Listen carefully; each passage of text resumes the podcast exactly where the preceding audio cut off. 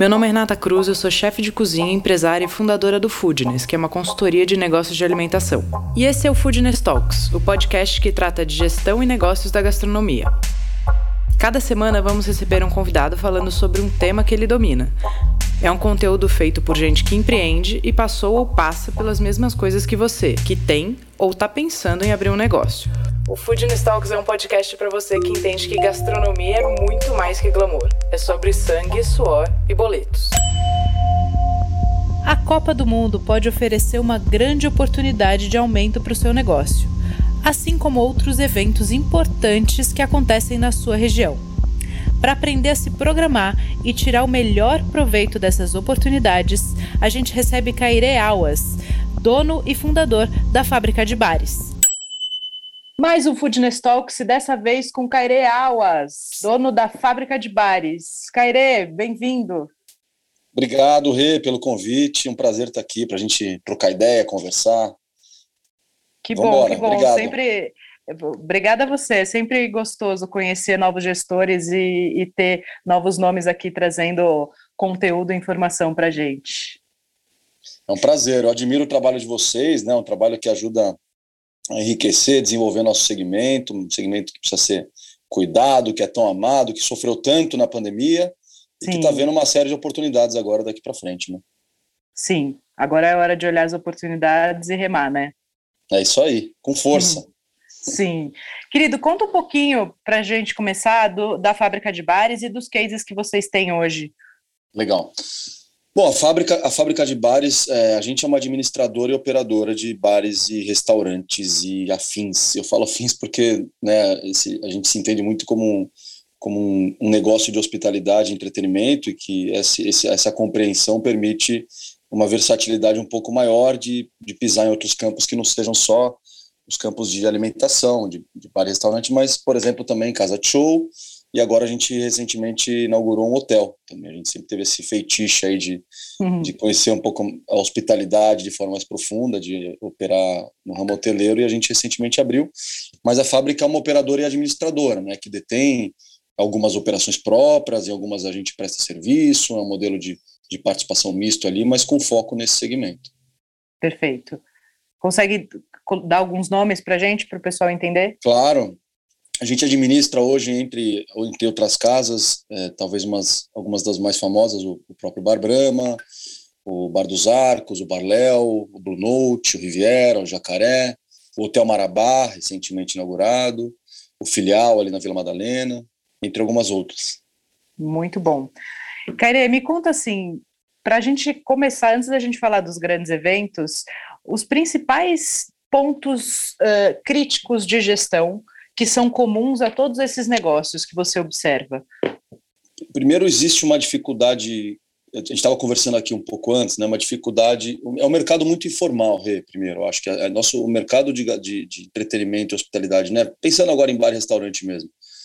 No Brasil, acho que é um, é um, é um mercado enorme, gigantesco, porém com uma taxa de, de mortalidade e informalidade muito grande ainda, o que, o que gera uma série de oportunidades, mas também uma série de desafios porque é um mercado que tem pouca representatividade, é um mercado que tem pouco benchmark para o empreendedor conseguir olhar para o lado do ponto de vista de gestão, não estou falando de conceito, de oferta, que o nosso mercado é riquíssimo, né, e é, e é lindo, dependendo, principalmente em São Paulo, por exemplo, mas em várias outras praças, é, mas eu acho que falta um pouco desse, desse tipo de referência de benchmark, de suporte de gestão mesmo, então eu, eu acho que é uma questão geral, que passa por mão de obra, que a gente está vivendo hoje um, uma escassez um pouco de mão de obra qualificada para o segmento, né? Tem, tem uma evasão grande de mão de obra pós-pandemia ou durante a pandemia para outros segmentos. Então, a gente entende que existe um boom né, de, de, de aberturas, está tá abrindo muita coisa, muita coisa bacana também, e não tem mão de obra suficiente para trabalhar nessa quantidade de coisa que, que já existe que, e que se pretende abrir. Né? Todo mundo está, muitos grupos também expandindo, abrindo novas coisas, você olha para o lado e fala, cara, onde a gente vai conseguir ter gente para estar tá com, com a gente nesse barco trabalhando, né, que seja formada do segmento. Então, esse é um grande desafio. Né? Uhum. O outro grande desafio, eu acho, é, falando hoje, o que a gente encontra, assim, é a questão de, é, de mercadoria do ponto de vista de, de inflação, de né, o CMV, né, o custo da mercadoria vendida no nosso negócio, Sim. é talvez o maior, entre aspas, vilão do, né, no controle de custos ali para o negócio parar de pé e ser saudável. E hoje a gente tem uma instabilidade e uma é difícil ter uma previsibilidade para você conseguir manter os seus custos controlados. Esse é um grande desafio também, ou seja, o foco na gestão de compras, de, de, na inteligência de produto, né, de estrutura de cardápio, tudo mais é um grande desafio também. Eu acho que tem vários outros, né? Nosso, nosso negócio é feito de desafios. Dá para ter uma pauta para falar Fala. quais são os desafios, o dia inteiro falando deles aqui. Falar qual a parte fácil, aí a lista é, é curta, né? Exatamente. Muito bom. É, e pontos críticos assim que você considera que são inegociáveis e que todo gestor, independente do tamanho do negócio, não pode abrir mão de olhar. Você falou do CMV, que eu acho que é unânime, né? Todo mundo que a gente fala sobre o tema toca nesse assunto. Então, queria que você desse mais alguns para a galera que está ouvindo conseguir aplicar isso. Olha, eu acho que vou falar dois aqui que eu acho muito muito relevantes. Um é mão de obra, né? Eu falei aqui um. Perfeito. Eu passei aqui, mas assim é, mão de obra é um ponto. É gente, né, equipe. Nosso negócio é, é, serviço por na veia, né? Então, você pode ter o melhor ambiente, o melhor produto, a melhor comunicação e, e, e por um deslize ali acabar com toda a experiência daquela pessoa que está no, no, estabelecimento. Então, eu acho que a gente conseguir ter uma política de, de contratação, de retenção, de valorização, de, de desenvolvimento, de, de manter as pessoas felizes mesmo. Acho que esse é, esse é um grande desafio. As pessoas para a gente conseguir, a gente vem falando muito sobre isso na fábrica, que é que a gente tenta né, ser uma empresa de hospitalidade e, e, e, e, traduzir isso no serviço que a pessoa e na experiência que ela está vivendo, mas para a gente traduzir, a gente precisa ser dentro de casa também, né? Então a gente não consegue ter pessoas que vão ter isso de verdade. Então, pessoas e serviço é um grande ponto crítico que eu acho que tem que ser olhado com carinho, de perto, independente do perfil do estabelecimento, do lugar, acho que esse é um ponto crítico. E tem outro que está mais evidente agora, recentemente, que é o, os custos de ocupação. Assim, esse negócio, Sim. esse negócio ele é deal breaker mesmo, um negócio que pode inviabilizar ou viabilizar o negócio, né? Porque, porque é, os, os, o valor, dependendo do, do se é um imóvel alugado, por exemplo, se é um imóvel próprio é mais fácil, mas se é um imóvel alugado, que é a maioria das situações, é você conseguir ter um, um, um, projeto, um bar, um restaurante que se enquadre, que consiga suportar um custo de ocupação hoje em dia do que a gente vê que está sendo praticado no mercado, que seja que mantenha seu negócio saudável, isso pode ser um ponto crítico muito vilão. Você pode ter um, um negócio super saudável, um negócio bom, um negócio que as pessoas gostam, né, que está arrumado, que está organizado, que tem gestão, mas se você não tem controle ali sobre o quanto pesa esse custo fixo de aluguéis e tudo mais no seu negócio, é, inviabiliza. Então, esse é, esse é uma coisa que tem que ser pensada antes da entrada do, do negócio. Né? É um grande, grande problema. E você tem uma métrica para dar, Caire, em relação à, à taxa de ocupação e, e, representatividade de mão de obra? Do que, que você é... busca, o que, que você acha ideal no cenário atual? É, do custo de ocupação, a gente, a gente tenta sempre buscar um limite máximo de 10%. Assim, é, uma, é uma régua é, disso para menos, quanto menor, melhor. Disso para mais é zona de risco. Assim. Passou tá. de 10%, na nossa visão, é, é risco. Então, se você vai abrir um negócio que vai faturar 100 mil, não, assim, não tenha um custo de ocupação acima de 10 mil né? Porque a, a, conta é muito básica depois. Né? A conta de padaria, entre aspas, é muito fácil de fazer, né? Faturou, imposto, CMV, mão de obra, cuja ocupação. No, nas outras linhas ali sobra muito pouco para você pagar tudo e ganhar alguma coisa. Então, se passou de 10% de ocupa, de ocupação, já começa a colocar num, num, num risco o seu negócio, a não ser que você tenha um lugar que te iniba outras despesas. Então, vai caso a caso. Ah, tem um lugar que eu vou estar tá lá, mas o custo de ocupação é é 15, mas eu não vou ter marketing, não vou ter segurança, não vou ter, enfim, não vou ter outros várias despesas que eu consigo substituir, mas assim, uma regra. Ou é um serviço, aí minha, minha folha de pagamento representa menos, né? Exatamente, é, mas para um lugar, uma, uma coisa meio convencional, acho que 10% é isso. Para mão de obra, eu acho que o número saudável ali é na média de 25 a 30 tá. estourando. Eu acho que tem lugares que aceitam um pouquinho mais, mas assim, como target de, de muito bom 20, difícil de alcançar, mas muito bom 20, 25, uma, uma, uma média ok, boa, e 30 como limite, Dependendo do lugar, a gente sabe que passa também, que, enfim, muda de perfil para perfil, mas acho que é mais ou menos Sim. nessa faixa aí. E depende muito do CMV que você busca na casa também, né? Exatamente. Porque aí tem o outro indicador que é o Prime Cost, que é a soma do CMV mais o, a mão de obra. Exatamente.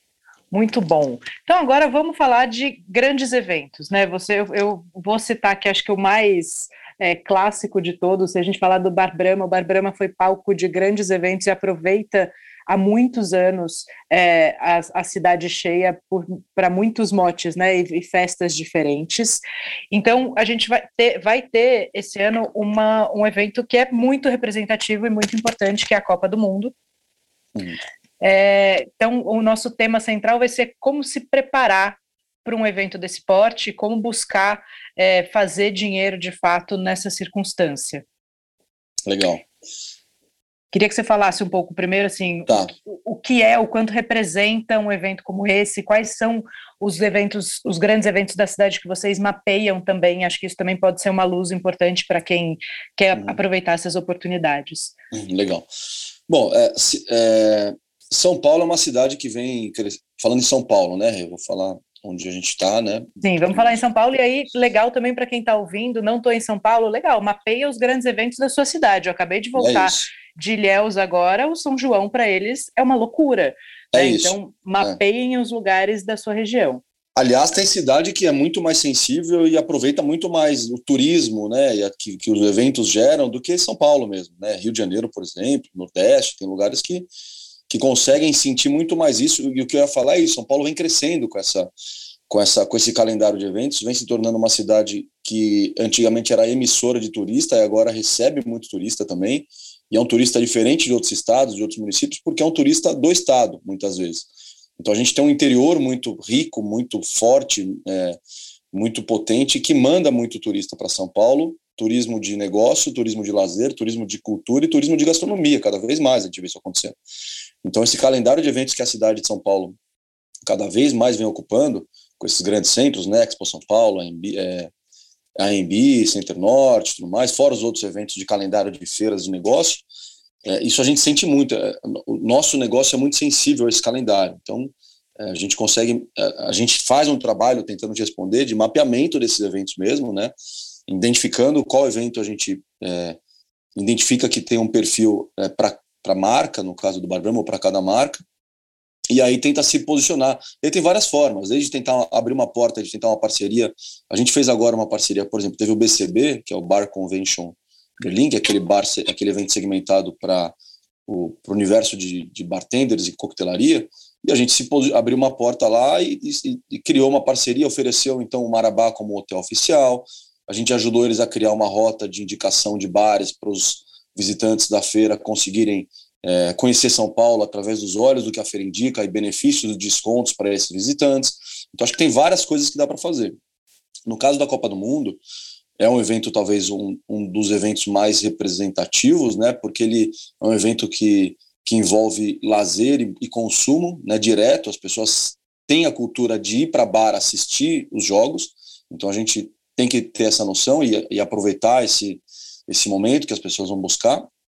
É, levando em consideração que a Copa do Mundo desse ano é uma Copa muito parecida com o que foi a Copa do Japão, pelos horários que ela vai acontecer, o que traz alguns desafios, porque é uma Copa que vai, os jogos vão acontecer de manhã, alguns na hora do almoço, mas são eventos durante o dia, né? Então, as pessoas, será que elas vão comer, beber, tudo mais? Então, a gente na Copa do Mundo lá do Japão, a gente viu que sim, se a gente consegue aproveitar.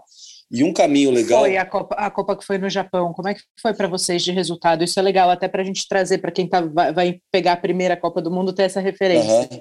Então, uma coisa legal que rolou assim, que eu acho que dá para ser feito para esse ano, é uma abertura e tentar é, criar é, eventos e momentos através das empresas, porque muitos dos jogos não vão, as pessoas vão estar trabalhando. Então, o que acontecia era a gente, a gente no caso do Bar Brahma, por exemplo, a gente conseguiu é, criar um formato de oferecer, dependendo do horário do jogo, um brunch ou um café da manhã junto com o jogo. Então as pessoas, as empresas acabaram usando esses momentos para ações de relacionamento com seus colaboradores. Uhum. Então é diferente um pouco de uma ocasião no jogo do final da tarde, que a pessoa sai do trabalho, vai curtir, vai beber, vai se divertir com os amigos. Então a gente criou esse formato e deu super certo, claro, nos jogos principais. Mas eu acho que a gente vai ter que fazer um trabalho muito parecido para essa Copa, que a gente mapear os horários de jogos e aí vai, né? Tem jogos do Brasil, que é uma coisa mais fácil de operar, e os jogos dos, dos outros países, uma coisa que é legal fazer é identificar as empresas que têm algum vínculo com esses países. Então, consulados, então, empresa coreana vai falar com a empresa coreana, empresa japonesa, empresa italiana, tentar mapear as empresas que têm um pouco a ver com, esse, com, com, com esses países e criar pacotes ali para esse momento do jogo ser uma ação de relacionamento de, com os colaboradores. Isso super funcionou na Copa do Japão. E aí a gente já está falando de uma, de uma atividade ativa mesmo, né? De uma venda ativa que mistura marketing com o seu departamento comercial. E se você é uma empresa pequena, você, o homem dono do negócio, fazendo isso também à frente da, à frente da operação, né? Passa a mão no telefone, bate, bate sola no sapato no, no, no, asfalto e vai atrás. Eu acho que é isso mesmo, tem que. É, tem o que não você já tem, né? Obviamente a gente começa por todo, todos os network, todo o networking que a gente tem, todo mundo que a gente tem na nossa agenda telefônica, e depois a gente passa a mão no telefone e oferece, né? É Faz isso. uma pesquisa e manda ver.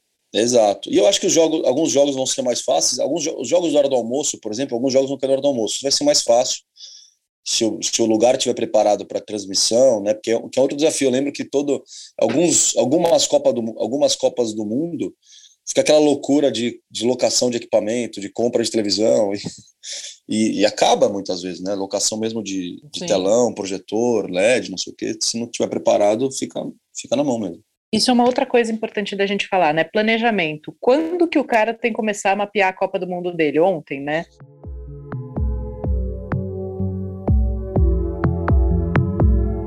E você que não perde um episódio do nosso podcast, precisa conhecer o Foodness Core. O Core é a plataforma de assinatura do Foodness. Funciona como um Netflix. Você escolhe uma assinatura mensal ou anual e tem acesso a todos os nossos cursos e conteúdos, além de material para download, encontros online e ao vivo o Foodness Core é a comunidade de troca, suporte e estudos para os empresários, gestores e donos de negócio do ramo de alimentação. Eu espero você no Core. Ah, e você que é ouvinte do nosso podcast, sempre tem benefício. Na hora de fazer seu cadastro, é só usar o cupom PODCAST para garantir um benefício especial.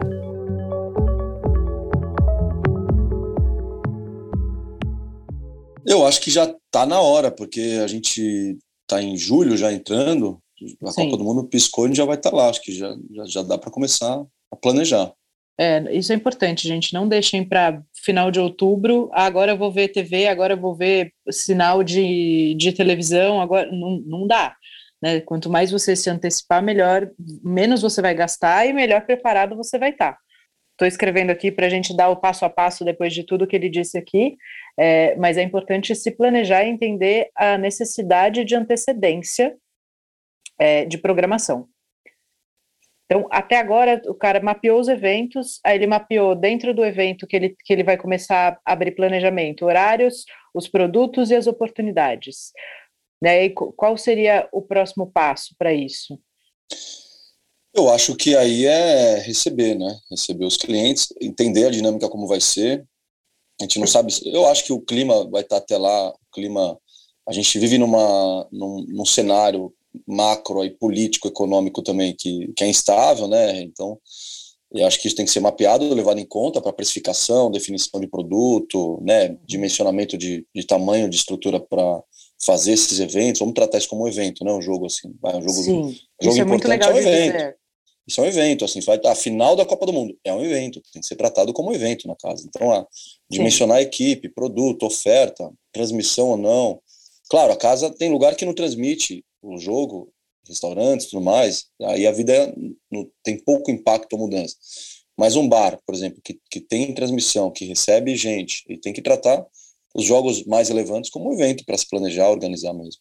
Isso é um ótimo ponto para a gente falar também. Todo mundo precisa ter, ter televisão e transmitir jogo? Eu acho que não. Não, é, não. Isso também Com é interessante, né? a partir do momento que a gente entende o nosso público, entende o que ele está buscando e quais, qual a vocação que o nosso negócio tem, né? Exatamente. É, porque não é óbvio a história da ah, ter TV e todo mundo precisa ter e todo mundo precisa passar o jogo. Às vezes você vai perder a sua clientela. Com certeza, com certeza. Se, se você for tentar uma atividade como essa, né? É, aliás, nem todo mundo gosta de futebol, né? Sim. e, e, naquele momento não quer, então eu, eu, eu, concordo com você. Cada, cada lugar para o seu momento, para a sua oferta, para o seu público. Acho que tem, que tem que ter primeiro essa clareza de quem é que você recebe, se faz sentido ou não transmitir. Dentro da empresa de vocês, tem casas que vocês transmitem e tem casas que não. Exatamente. Várias que não e algumas sim. Tá. E você acha que existe o um impacto? Porque brasileiro e Copa do Mundo é, é uma combustão interessante, né? Meio uhum. carnaval pra gente. Uhum. É, independente de ser aqui ou não. É, você acha que tem essa coisa do clima mais propício para consumo de bares, mesmo para aqueles lugares que não, transmite, que não transmitem, as pessoas frequentam mais, saem mais, porque, porque o clima de Copa do Mundo tá, tá ali rolando? Eu acho que de forma geral, se fosse falar, sim, mas tem uhum. lugar que eu acho que não, que não, que não que indifere. Tem lugar que a vida como ela é normal e acho que tem pouco pouca, pouco impacto a Copa do Mundo, assim. Tá. É, mas acho que sim, acho que cria um clima, vai. Pensando aqui, cria, você tá lá na empresa, né? Vamos sair para almoçar, tem jogo do Brasil.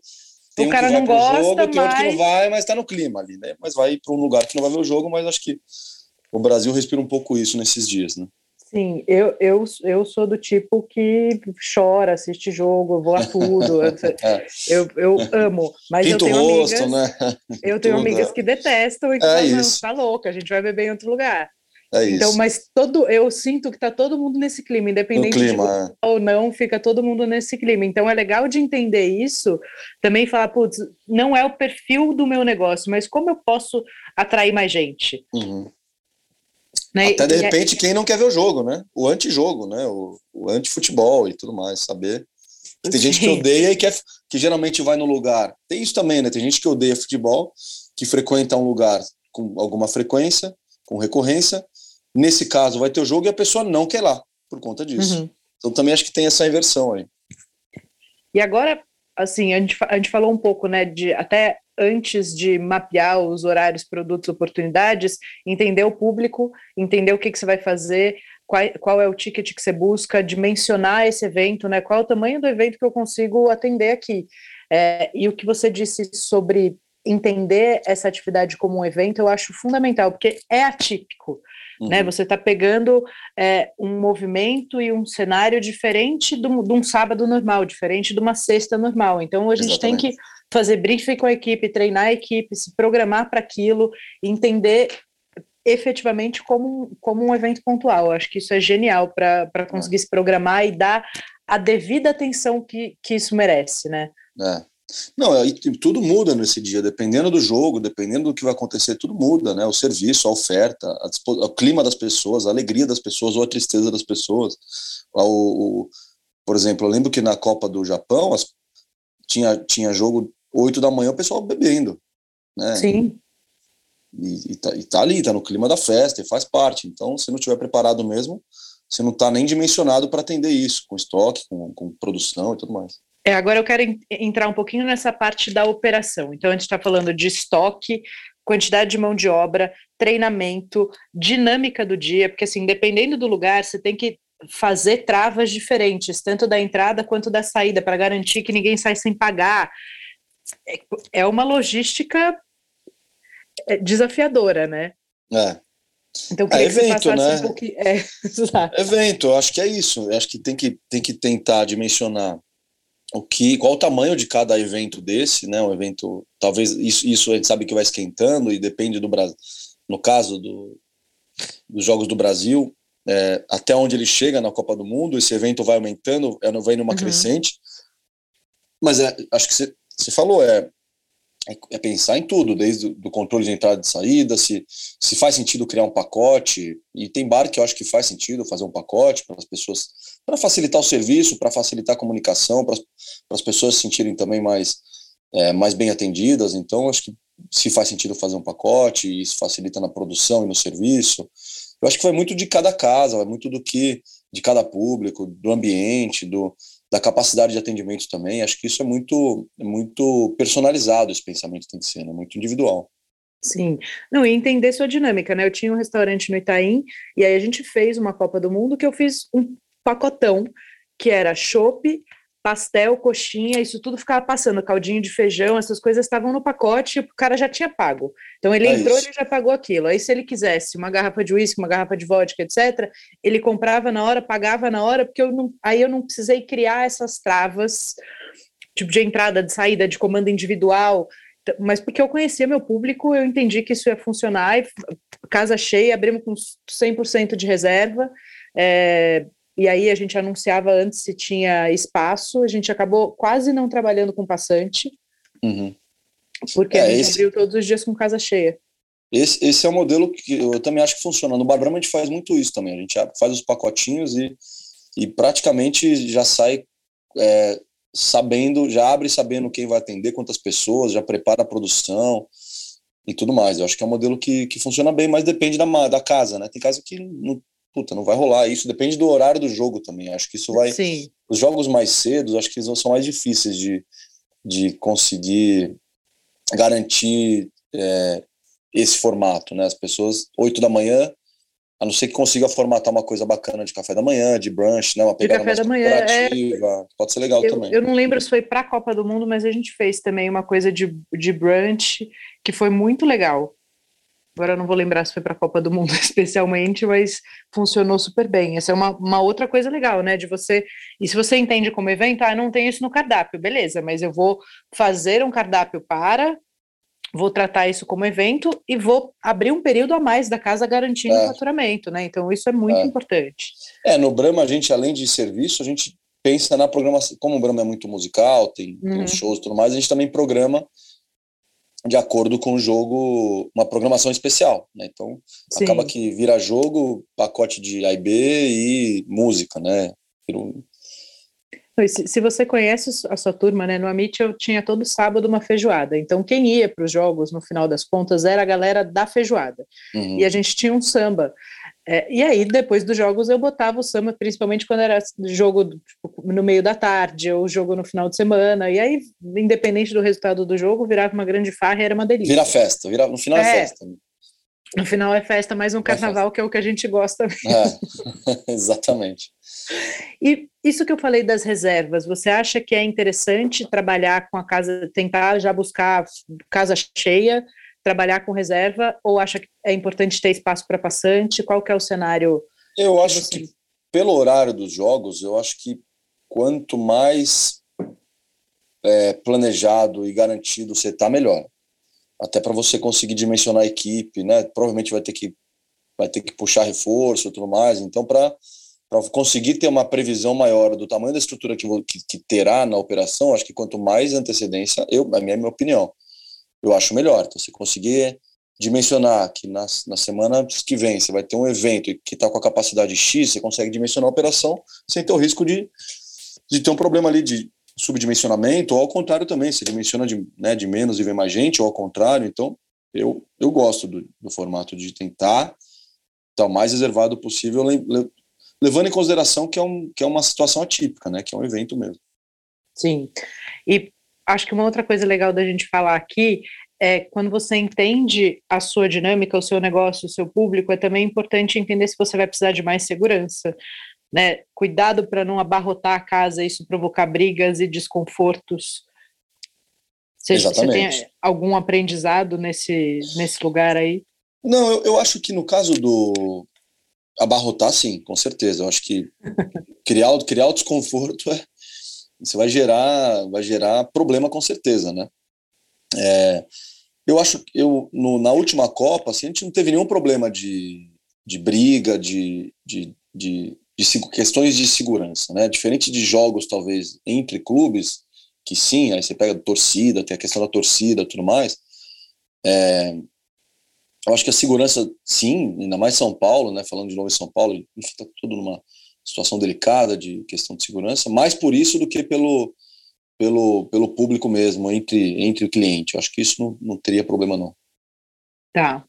Bom, muito legal. Caire, e para a gente começar a, a ir para os finalmente aqui, é, queria que você dissesse alguns aprendizados que você teve em grandes eventos e de coisas que fala, putz, aqui a gente é, não, não pensou no cardápio direito, a gente perdeu a oportunidade de faturamento, a gente não, não estocou o suficiente, a gente estocou demais, que acho que as, de, dividir esses aprendizados reais são muito importantes para quem está é. ouvindo. É. Cara, evento é uma loucura, né? Eu acho que. Bom, eu, a gente estava falando antes de começar a gravar, é... né? Eu vivi 10 anos disso e, Deus do céu, tem que ser muito doido. É. Eu acho que evento, assim, primeiro, primeiro tem que ter um, um senso de urgência diferente do dia a dia normal da casa, né? Então, Perfeito. tem coisa, tem coisa, ah, abri, um, abri meu bar hoje, putz, não deu certo isso, amanhã eu arrumo. Ou depois eu vou, ou vou arrumando, ou vou ajustando, ou vou treinando, ou vou melhorando. Evento não tem isso. Evento você não tem tempo. evento é hoje, começa hoje, acaba hoje. Então, evento é um negócio é um negócio mais perecível que existe, entre aspas, né? Tá? É, se você tem três, quatro, cinco, seis horas para acontecer, se não deu certo nessas seis horas, não deu certo, acabou. Então acho que tem, tem existe uma coisa do senso de urgência no evento que, uhum. que, que, tem que estar tá claro para quem está envolvido na operação, e é uma coisa importante porque o ritmo do, do dia a dia de uma operação que abre e fecha todo dia, como um bar, um restaurante, no evento ela tem que mudar e a equipe tem que estar tá preparada e, e consciente e sensível a isso. Então, sim, passa pelo briefing, passa pela orientação da liderança para essa equipe toda, de perceber que o que acontece no evento é diferente do que acontece todos os dias. A dinâmica tem que mudar. Então, esse senso de urgência, acho que é uma coisa, é um aprendizado que, que, que eu tenho, que eu tive, assim, que tem que mudar, você tem que ter um estalo no momento do evento, você tem que estar preparado e você tem que estar num outro ritmo, pronto para resolver com uma velocidade diferente. E aí em todos os aspectos, né? Seja, enfim, tudo, seja num problema pontual pequeno, seja numa crise, né? Porque uhum. evento também é isso, evento o nome já diz, eventualidade, evento acontece de tudo, inclusive problemas, e aí você tem que estar pronto para agir de forma rápida. Outra eu falo coisa... que evento tem, tem uma máxima, assim, eu dei aula né, sobre eventos muitos anos, eu falava, só tem uma certeza, vai dar errado. Vai dar. Só precisa saber o que e que horas. Vai dar, esteja preparado. É, eu, eu lembro de rápido. chegar chegar em evento, a gente fez evento de, eventos enormes, eventos pequenos, festa de criança, summit do Facebook, então a gente fez todo tamanho de evento, e às vezes eu chegava, a equipe já estava lá, e falava, e aí, pessoal, não, tá tudo certo, tá tudo redondo, eu ficava apavorada, porque a hora que é. der uma merda vai merda. ser... Não, e isso que você falou é interessante, porque eu também penso o seguinte, quando tá todo mundo muito calmo, não fique calmo. Então, quando tá Sim. todo mundo muito, tá tudo muito bem, putz, liga um, liga um farol vermelho, põe pilha, fica preocupado, procura. E ao contrário também, quando está todo mundo muito nervoso, muito ansioso, muito estressado, muito pilhado, fique calmo, porque né, você tem que ser o equilíbrio da situação ali para conseguir Sim. manter o negócio com alguma estabilidade e ter também o, o, ritmo correto e a intensidade correta que o evento vai demandar. Mas a outra coisa que eu ia falar de aprendizado assim para evento é redundância, né? dentro do possível, obviamente. Então, de novo, até para entendendo que evento é eventualidade, o backup de todas as situações ele, ele é importante. Tá, você vai fazer um evento, tem, você vai contratar uma estrutura de som, de luz, vai pôr uma banda. Putz, faz sentido ter gerador, já que você está fazendo um mega investimento em Sim. atuação, em som, em luz, talvez faça. Né? Então, pensar nessas coisas, né? Ah, produto, mesma coisa. Estou dimensionando para 100, mas se vier 150, eu tenho produto para 100. É um evento, de novo, né? É diferente do dia a dia que você tem controle ali, é um reloginho seu, seu estabelecimento, sabe que todo dia vai 80 pessoas, 85 no, um evento. Será que pode vir 200? Eu estou preparando para 200, mas estou com redundância em algumas coisas para isso. Então, acho que é pensar nessa questão do, do backup de algumas, de algumas situações para estar tá preparado. Perfeito. E, Caire, Marketing, vamos falar um pouquinho disso, assim, como se como divulgar o que você está fazendo, né? E, a sua toda a sua estrutura tanto do, do evento uh, como já trazer reservas e comunicar é, ao seu público aquilo que vai acontecer. É fundamental? Ah, é fundamental, né? Nesse caso de Copa do Mundo, assim, acho que primeiro é criar uma oferta que faça sentido para o seu negócio, né? Então criar uhum. sem forçação de barra também. Acho que de novo não dá para todo mundo tem lugar que não, que não vai aproveitar a Copa do Mundo, nem quer e nem deve. Né? Acho que está tudo bem. Então, acho que é primeiro entender, o, o, o, criar uma oferta que tenha a ver com o seu propósito de existência ali do seu negócio para você não ser uma forçação. Em tendo isso, acho que o primeiro público a ser comunicado é o seu do dia a dia, né? Porque a gente não está falando de abrir um evento do zero numa praça, porque também existe, né, na Copa do Mundo muito isso. A gente mesmo, Sim. como diverte, faz lá algumas coisas. Então, ah, vamos criar um evento para um público X, como formato X, não sei o quê, e vamos atrás desse público. Não, acho que um bar, um restaurante já tem uma comunidade, já tem uma base de, de, pessoas que frequentam, seus clientes e tudo mais. Então, acho que é, é, criar uma coisa que faça sentido para esses seus clientes e que eles sintam atrativo, atraídos para frequentar. Então, acho que é uma comunicação que tem que ser pensada desde o desenvolvimento do produto, mas que seja direta para o seu cliente. A outra coisa que eu acho, pensando em Copa do Mundo também, é, e também pensando no horário que essa Copa do Mundo vai acontecer, é um marketing dirigido para situações específicas que eu acho que existe corporativas, né? Que é aquilo do trazer, trazer as empresas para usarem esses momentos para ações específicas. E aí é uma coisa direcionada, né? Então, é pensar em como formatar esses, esses, esses produtos, esses pacotes e, e oferecer para quem faz sentido, seja por localização geográfica, ali que estão as empresas no entorno, ou por empresas que têm fit ali, ou com, com a marca, com o seu lugar, ou com, com o time, com, com, com o jogo que vai acontecer, o marketing mais dirigido, pensado para receber esse, esse, essas pessoas. Perfeito. E o marketing tanto para atrair quem vai ter fit com esse evento e também para comunicar o seu cliente que não está afim disso, que aquilo vai acontecer, né? Ah, total, com certeza. Acho que a pior situação do mundo é um cliente fiel, regular seu, você oferecer, ter uma frustração por uma questão disso, né? Acho que isso é uma preocupação grande também, é comunicar para esse cliente que que talvez a casa, ó, vou estar diferente amanhã, então, putz, se vier, venha sabendo, mas não fique frustrado e tudo mais. Acho que isso é importantíssimo também. Sim, porque os habituais podem ficar muito frustrados, né? E é. até perder é, a, a, intenção de voltar na casa se ele se sente desaplaudido. Ele fala, pô, eu venho sempre, os caras não, não comunicam que ou a casa tá é. fechada, ou vai ter televisão, ou e aí o cara se sente realmente desprestigiado, né? Desprestigiado, razão, né? é. Não, muito bom. E para a gente encerrar, uma dica de alguma coisa para assistir, para ler, que você acredita ser fundamental para quem empreende nesse setor?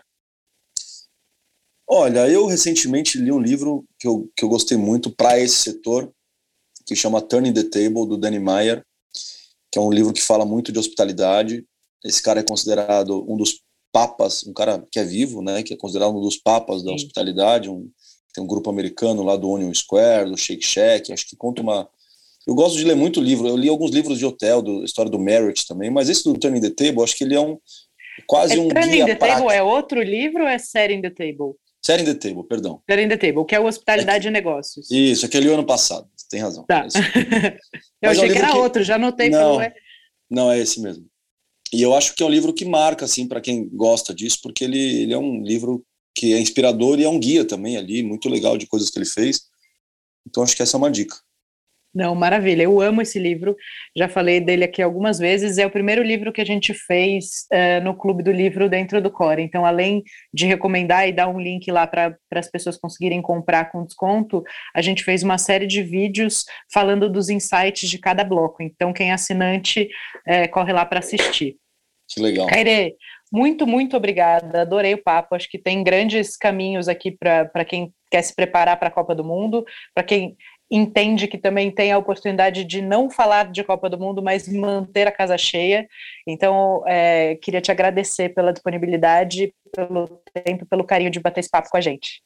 Eu que agradeço, Rê, desejo sorte a todo mundo aí, boas vendas, vamos se divertir também, trabalhando, que faz parte, nosso negócio ele é encantador, a gente tem que estar feliz com o que a gente faz, eu agradeço a oportunidade, que da próxima vez seja ao vivo tomando um chopp aí em algum lugar. Sim, vamos fazer isso. Combinado. Obrigado. Obrigada.